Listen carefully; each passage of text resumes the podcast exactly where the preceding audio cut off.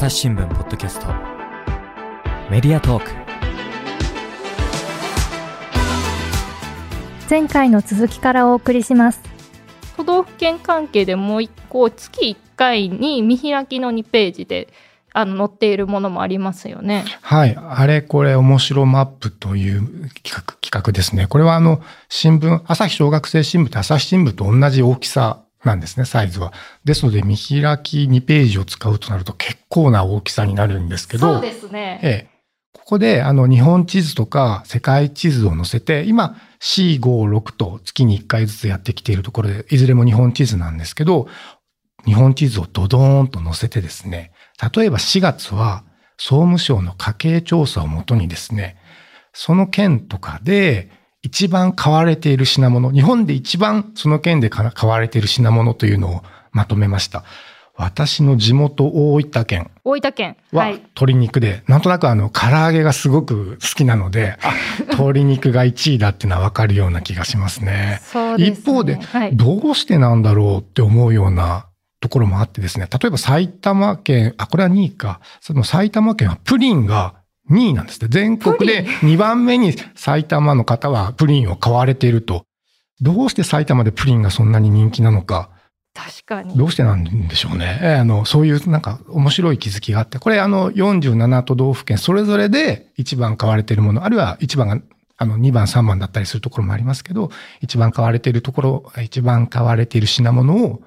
え都道府県ごとに載せてますので、意外な気づきがあって、すごく面白いコーナーですね。そうですね。あの、私出身が三重県なんですけど、エビっていうことでね、これは。あ、どうですか？エビ、納得ですか？エビ、そうですね。もう割とた、まあ、別にそんなあの、日常的に伊勢エビとかを食べてるわけではないんですけど、そうですね。多いのかな？そんなにすごい食べてるイメージないんですけど、もしかしたらね、その天ぷらとかね、そのなんかその具材で結構使ってたりするんですかね。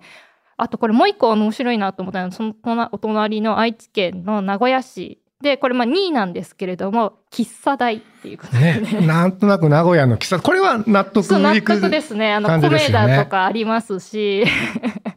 よく行ってるなっていうそうですね。イメージありますね。ただコーヒーということになると滋賀県が1位滋賀県がコーヒー1位っていうのはどうしてなんでしょうね。確かにちょっと不思議なのもありますよね。こういった形であの、まあ、納得という情報もあれば、え？そうなの？っていうような情報もありますけど、それと一緒に地図を見ていただくと、よりあの、その地域のことを愛着が湧くというか、楽しく見てもらえるんじゃないかと思ってまして、4月はその今申し上げた何が買われてるのっていうランキングでしたけれども、5月はですね、えー、遊園地とか水族館とか博物館とか、この地方にはこんなのがあるよっていうような特集をしてます。で、6月は今、えー、日本全国のおすすめローカル線、鉄道ですね。電車好きな方いらっしゃると思う、多いと思うんですけれども、おすすめローカル線をこれも日本地図にまとめているよというような企画で、えっと、見開きで大きなサイズで載せるものですから、あの、お家の壁に貼ってもらったりとか、あるいは学校の廊下の壁に貼ってもらったりとか、そういうふうにあの楽しんでいただける方が多いようです。あいいですね。毎月載せてね、いろんなのを調べると、これ会話のきっかけにもなりますし、ね、はい。さっき私とね、堀江さんがおっしゃったように、この件どうしてこれが1位なんだろうとか、これは納得だよね、みたいな形で、あの、保護者とお子さんとかでお話しいただけるといいかなと思いますね。そうですね。で、このね、北関東とかもね、この位置関係がまたこれね、わかり、むず、あの、北関東の人は三重県がどこかがわからないっていうふうにすごいよく言われるんですけど、その位置関係とかもね、ね。これを見ながら、いこれあの、ね、色分けもされてるので、その地方、多分これ地方ごとで、あ、そうです、そうです。よね、はい、分かれてるのでね、そういうので、しながら47都道府県覚えてもらうと覚えやすいですよね。はい。私の九州も大分、福岡、佐賀あたりの位置関係が、多分北関東の方は若干自信がない方もいらっしゃるんじゃないかなと。そうですね。ちっちゃい頃テストで、あ佐賀と長崎どっちだったかなとかすごい覚えてますね。はい。もしそういう方がいらっしゃったら、このあれこれ面白マップをご覧いただいて、日本の地理関係、あの位置関係を学んでいただけたらなと。このね、あの豆知識ばっかりこう覚えちゃう可能性もありますけどね。そうですね。それとね一緒に関連づけてやると、はい、より面白いんですよね。で、その発見っていうと、図鑑とかね、あの夏休みとかちょうどね、そういうので、こう、お外に出る子供たちもいっぱいいると思うんですけれども、図鑑図鑑については日曜日。はい。あの、これは学研さん、学研の図鑑ライブさんと協力しまして、毎週日曜日に、えっ、と、最初は4月が恐竜で、今6月はあの昆虫を取り上げてきてますけれども、えっ、と、学研さんの協力のもとですね、AR 機能というのも紙面で使っておりまして、スマホをかざすと、蝶だったりとかお、カブトムシが動く様子が見られると。ハイテクですね。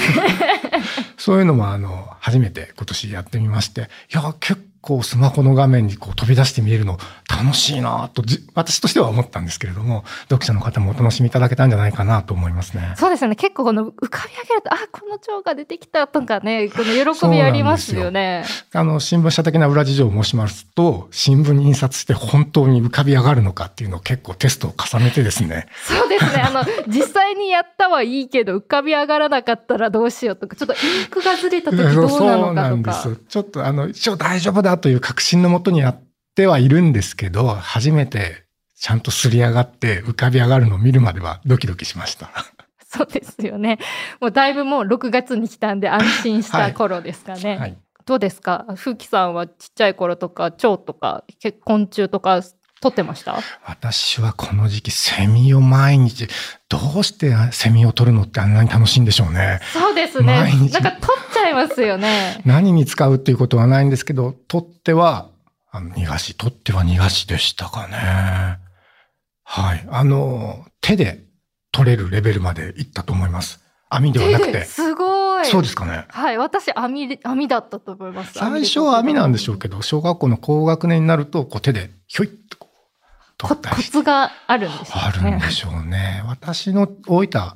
では、アブラゼミが中心で、時々クマゼミ、クマゼミってうるさいんですよね。めっちゃ鳴くんですけど、クマゼミを見つけたらすごく、あの、レアなキャラが見つかったような気持ちになポって。ケモンをね、見つけるみたいな感じですよ夏休み、ね。それは楽しかったですね。そうですね。まあでもちょっとね、今ね、暑いんでね、その辺熱中症とかもあるんで、ちょっと、ねまあね、難しいかもしれないんですはい、けど。あの、熱中症の特集もやりましたけど、あの、水分には補給して、決して無理はせず、しかし楽しく夏休み過ごしていただけたらなと思います。そうですね。あの、暑い日はですね、この図鑑で 楽しんでもらえればと。はい。そうですよね。この蝶とかもね、私、アゲハチョウしか、これ見てわからなかったんですけどもね、本当いろいろトラガとかですね、あの、金門ガとか、ね、知らない蝶とかがすごいたくさん。そうですね。あの実際自分で見られる蝶ってやっぱりか種類限られてるでしょうから、図鑑って楽しいですよね。うん、確かに図鑑好きの子とかはね、この立体に上がることでよりテンション上がりますよね。はい。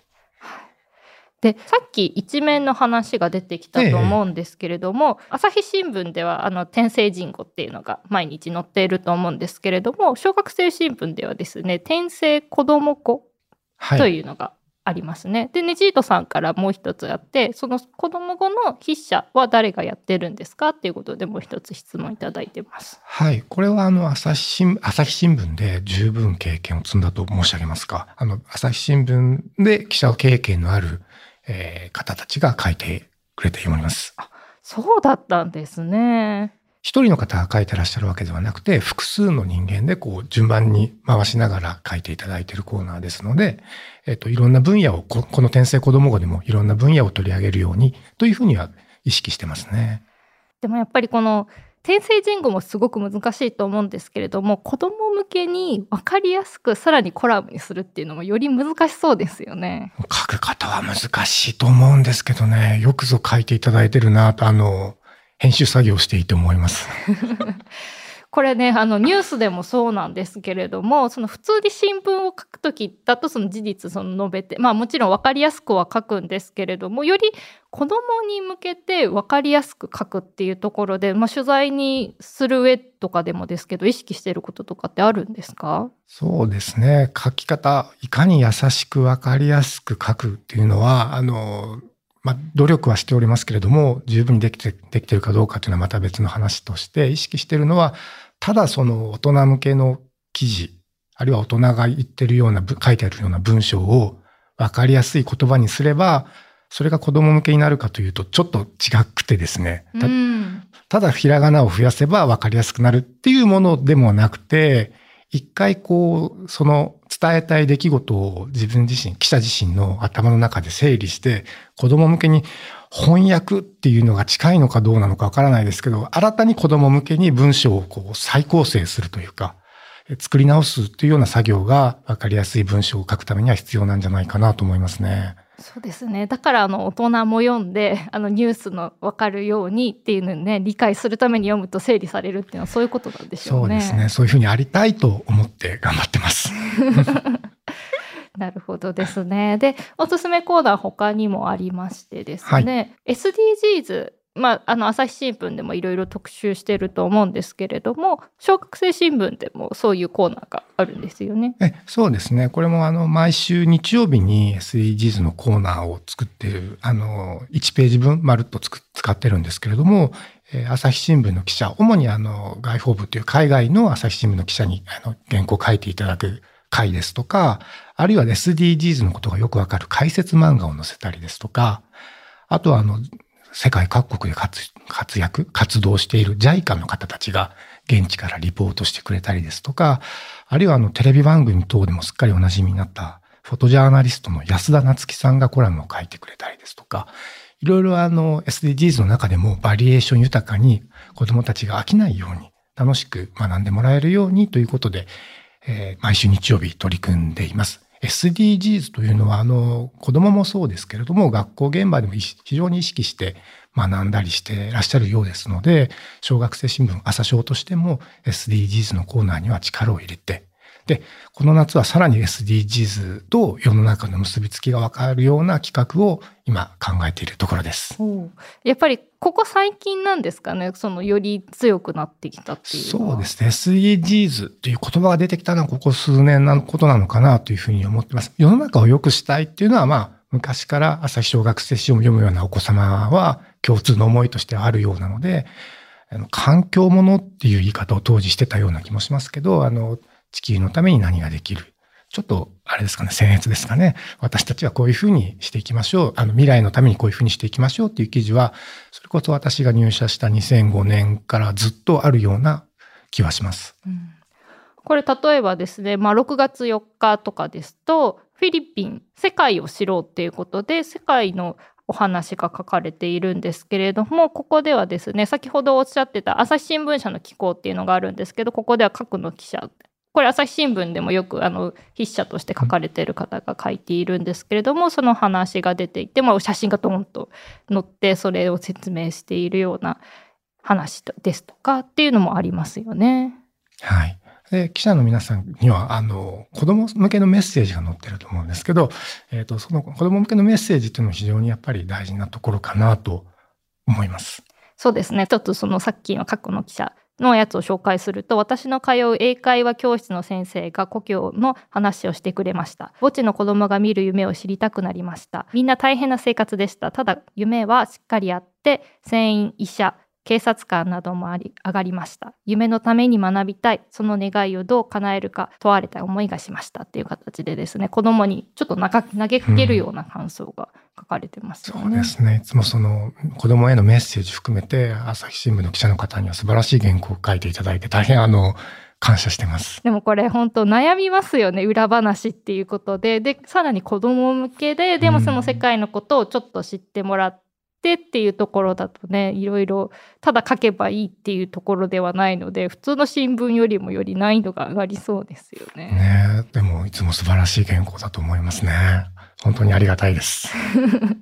はい、であの他にもですねあの連載っていうのも4月からスタートした連載っていうのもあるんですよね。そうですね。一つあの石川直樹さん、冒険家、写真家、作家の石川直樹さんの連載も始めまして、石川さんはやっぱりあの現地の風を感じるというか、現地を訪れた方ならではの文章を書いていただいて、これはあの読者にもいい刺激になってるんじゃないかなと、新しい世界を知るきっかけになってるんじゃないかなと思ってますね。はい、でこれあの世界の行ったところの写真ととその情景とかっていうのを載せているっていうことなんですよね。これは各週ですね。土曜日でやってるっていうことあの、各種の石川さんの次の週は、あの、前川さん、動物写真家の方の連載をやってるんですけども、これもあの、日本のみならず世界のえー野生動物の写真が非常にあの、ダイナミックにというか魅力的に、えー紹介していただいてますので、これも新しい世界、ああいう世界にはこんな生き物がいるんだなっていう驚きとか発見とかがあるんじゃないかと思いますね。やっぱ知らない動物とかたくさんいますもんねそう世界には。やっぱり、あの、近くで動物の何でしょうね、息遣いを聞いた人ならではの写真というか文章だったりすると思いますので、やっぱり子供たちにとっては魅力的なんじゃないでしょうかね。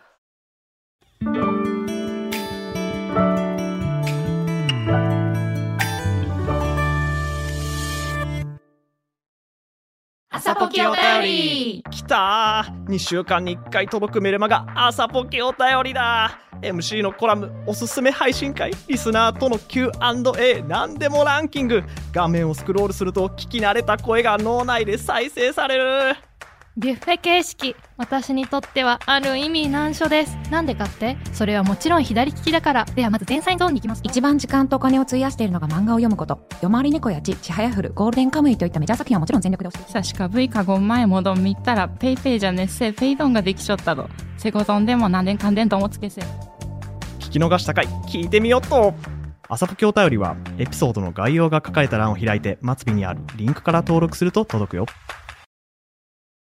いろんな企画の作りを見ているとですね新聞だとその朝日新聞だとこのすごいあの文字がぴっちりしていてで作り方っていうのもある程度決まってると思うんですけれどもどちらかというと雑誌みたいな作りに近いですよね。そうです、そうです。あの、特に一面、さっきニュースアレコレの話をしましたけれども、ニュースアレコレの隣にはですね、ちょっと大体1000字ぐらいの長めの記事が毎日載ってるんですけれども、ここはあの、我々の編集部の記者が実際にいろんな場所に行って取材して聞いてきた話を書いてあるわけですけど、ここのデザインを、えーと我々の整理制作部という部署がデザインを考えてくれるんですけど、いかにその読んでもらえるかというのが大事なところですので、楽しいよ見てごらんよっていうのが紙面からこう訴えかけてくるようなデザインを意識して作っているようですね。なので、こういう飾り、デザインには時間がかかるので、早く原稿は出してくださいねと、常々言われて、あ、もうその通りでございますと 言ってるところです。ですよね、はい。なかなかあのね確保も大変ですけどもそうそう。大体あの紙面があの固まって完成してからじゃあ飾り付けっていう順番ですので、その飾り付けにかけられる時間があればあるほど楽しい紙面になるようですというか楽しい紙面になりますので、えーと、記者の皆さんにはなるべく早く原稿を書けと言葉を借りて申し上げておきたいです。聞いてる方がいれば 早めに原稿っていう形ですよね。まあ分かってはいるんでしょうけどね、なかなかいろいろ諸事情がありますので。そうですよね。だってあの、まあ、文字その大人向けの新聞だとその行間って文字と文字の間すごいみっちりできるだけ文字を載せているような形ですけど、それだと子供だと見てくれないっていうのがそもそもあるんですかね。そうです、そうです。やはりあの、読んで、最後まで読んでくれないと記事として意味がないので、じゃあ子供が読める長さというのはどれぐらいなんだろうか。時間で言うと何分ぐらいなんだろうかということを、えっ、と、今の朝ショーのデザインになるときに、えっ、と、実際に子供の、子供子供にモニター調査とかもやりまして、じゃあ大体子供が読み切れる長さはこれぐらいだよねということで今の分量が決まってます。うん。え昔はじゃあもっと多くて短く少なくなったとかそういう編成もあるんですか、はい、あの、私、むえっ、と、記事のヒントにするために昔の新聞もよく見るんですけど、だんだん記事は短くなってきて、絵が増えてます。やっぱりあの視覚から入る。そうですね。おそらく大人の新聞も共通してるんじゃないかなとそうですね、そうですね。思いますけど。だんだんあの文字がね、あの、大きくなりまして。自分が小学生ぐらいの時の朝章を見ることもありますけど、あ、私が子供の頃はこれを読めたということなのかと驚くことがありますね。昔の方は多分これを聞いてらっしゃるお父さんお母さん保護者の方で子供の頃朝章を読んだよ読んでたよっていう方もいらっしゃると思うんですけど当時の新聞は今と比べて色も少なくてうん代わりに字が多くてっていう感じだったと思いますね。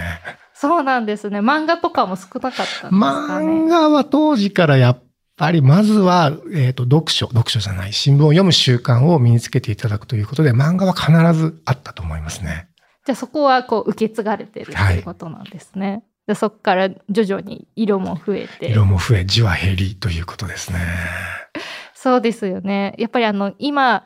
ね子供たちスマホとかで写真もねすぐ撮れますからねその写真の技術とかもね。あ、そうですね。子供たちの写真でも驚かされるものはありますね。やっぱりそうですよね。リポーターさんも写真自分で撮ったそうです、そうです。りするっていうあの、自分でこんなことやってますっていう写真付きでレリポートを送ってくれてますので、結構ね、文章も写真も上手ですよ。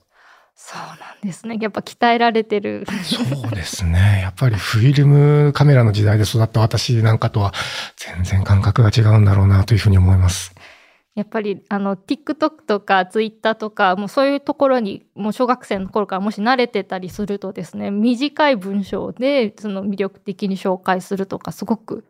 ね得意かもしれないですよね。そうですね。いろいろコーナー紹介してもらったんですけれどもこのこ転生子ども語っていうのは毎日掲載されている、はいっていうことなんですよね。であのそこでですねあのちょっと話戻るんですけれどもあの見ればすっきりのあの毎週月曜日にやっているところのコーナーにですねあの考えようっていうところのコーナーがありますよね。であの先ほど紹介した G7 とかですと例えばその核兵器をなくしていくため7カ国のうちどこかのリーダーにお願いしたいことを短い手紙のように書いてみましょうっていうことで簡単に書くかところのコーナーがあるんですけれどもこれはこの一緒にこのニュースを読んでどういうことが自分でやるかっていうの整理のために書かれてるっていうことそうですね。あの、自分の意見をまとめるということもそうですし、意見をまとめる過程で保護者の方たちと、あの、お話ししていただくのもいいかなというふうに思ってますね。そして、あの、小学生新聞って私たち大人の記者だけじゃなくて、で、さっき、あの、朝小リポーターという子供記者の話もしましたけれども、別に朝小リポーターに限った話ではなくて、やはり読者の子供たちと一緒に作る媒体というふうに思ってます。ですので、さっきあの G7 サミットの考えようのコーナーで書いてくれた投稿とかはあの紙面で紹介して、一緒に読んでる子供はこんな意見持ってたんだよっていうのを紙面で紹介して、で、読んでくださるあの子供の方、お子さんの方には刺激を受けてもらったり、あ、同じ意見だとか、私は違うなとか、そういうふうにあの考えるきっかけになってくれればいいなと。ですの、そしてあの、一緒に、子供と一緒に紙面を作るということを大事にしてますので、いろんな投稿コーナーを設けておりますね。やっぱりそういうの大事ですよね。この。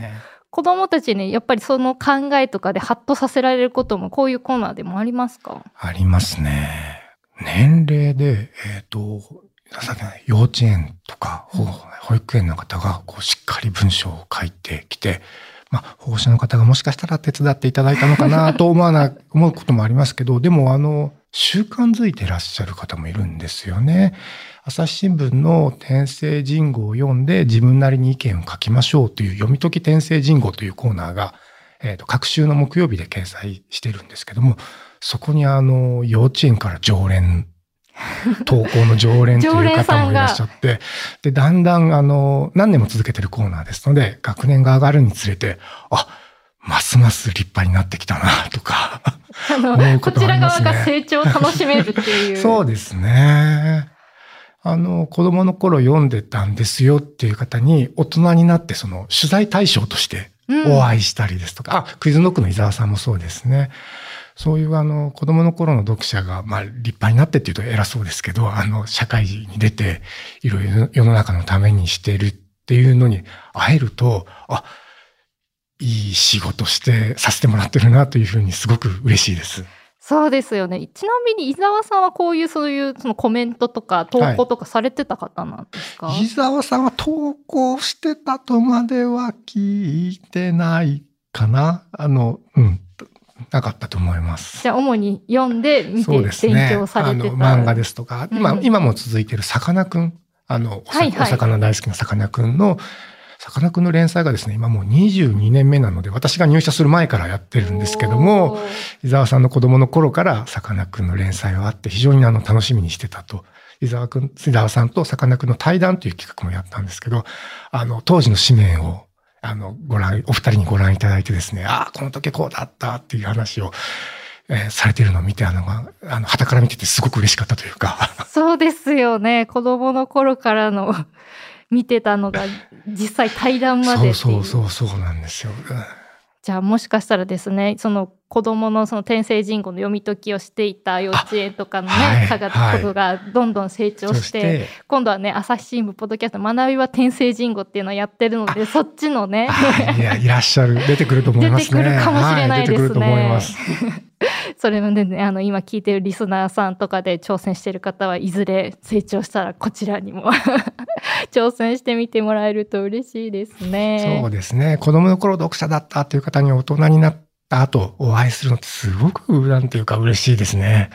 そうですねあの頃こう考えてたのが大人になってこの考え方が変わったとかあの発見があったとかっていうそういう過程も見られますもんね。そうですね。私が昔一緒にあの子供当時の子供記者として、えっと取材に行った子が、えーその取材体験をきっかけに記者になりましたって言ってくれた方がいらしてですね。朝青リポートから記者へ。ああ、そうなんですよ。そういう方がいらっしゃったりして、ああ、よ、よかったなぁと、その時思いました。ここにいるねこの400人のリポーターの皆さんももしそかしたら、れはあれかな。あの、我々朝日中国、中高生新聞、朝日中高生新聞という中高生向けの媒体をしていて、やはりあの子供記者の制度がありますものですから、そちらで体験したという話だったかもしれませんけど、まあ、いずれにせよ子供の時代にえ記者として見聞きしたものがきっかけに将来の夢が定まったって、すっごい嬉しいですね。まあそういう方が多く増えるように、あの紙面作りは頑張っていきたいと思います。ちっちゃい頃に私もその地元の地元紙の新聞社で その体験してあの新聞作ってみようとかっていうのはやっぱりやりますよねどこでも。でそういうのって印象に頭に残ってますからよりねそういう体験がねこう根付いていると。なのでその新しいねこれからも休みの日とかですねニュースとかもたくさんありますしさっき4年生か6年生って言ってましたけれどもその幼稚園の子供とかねあのちっちゃい頃からもそうですね。本当にあの、毎日基本的に8ページ小学生新聞ありますけど、8ページ全部読まなくて、あの全然構わないので、まずは興味のあるところをちょこっとだけでも見つけて、ちょこっとだけでいいけれども、毎日何がしかを見てほしいな、読んでほしいなというふうに思います。継続するとねちょっとずつ広がっていくっていうことなんですよね。そうなんです、そうなんです。なのであの少しずつ広げてってはい。ちょっとずつ毎日読んでもらえるコーナーがあるように、あの、紙面作り我々の方は頑張りますので、ちょっとだけでもいいから毎日読んでほしいなと思います。今後ともですねいろんな企画がまたあのあると思いますのでぜひチェックしてみてください。本日はふきさんありがとうございました。ありがとうございました。朝日新聞ポッドキャスト。メディアトーク。はい朝日小学生新聞編集長風木大輔さんにお話を伺ってきました。風木さん改めましてですね朝日小学生新聞の申し込み方法等々おお伺いしてもよろしいですか？はい。インターネットで朝日小学生新聞と検索していただくと、朝日学生新聞社という我が社の当社のサイトにつながると思いますので、そちらで申し込んでいただけたらというふうに思います。あの、お試し読みの、えーと機会もあると思いますので、ぜひまずお試し読みをしていただいて、えー興味ご関心を持っていただけるようだったら、購読していただけたらというふうに思っております。はい、あのいろんなね特集があの紹介したものもありますのでちょっと、ね、興味を持っていただけたらちょっと一度チェックしてみていただけると嬉しいですはい改めまして風紀さんありがとうございましたありがとうございました。リスナーの皆様最後まで聞いてくださってありがとうございます朝日新聞ポッドキャストではですね手持ちのアプリからフォローやレビューを書くボタンがありますのでそちらもフォローしていただけると幸いです番組に関する感想も、えー、と一通一通すべて目を通させてもらっています。今回の朝日小学生新聞に関する感想もぜひお待ちしております。朝日新聞ポッドキャスト堀江真由がお届けしました。それではまたお会いしましょう。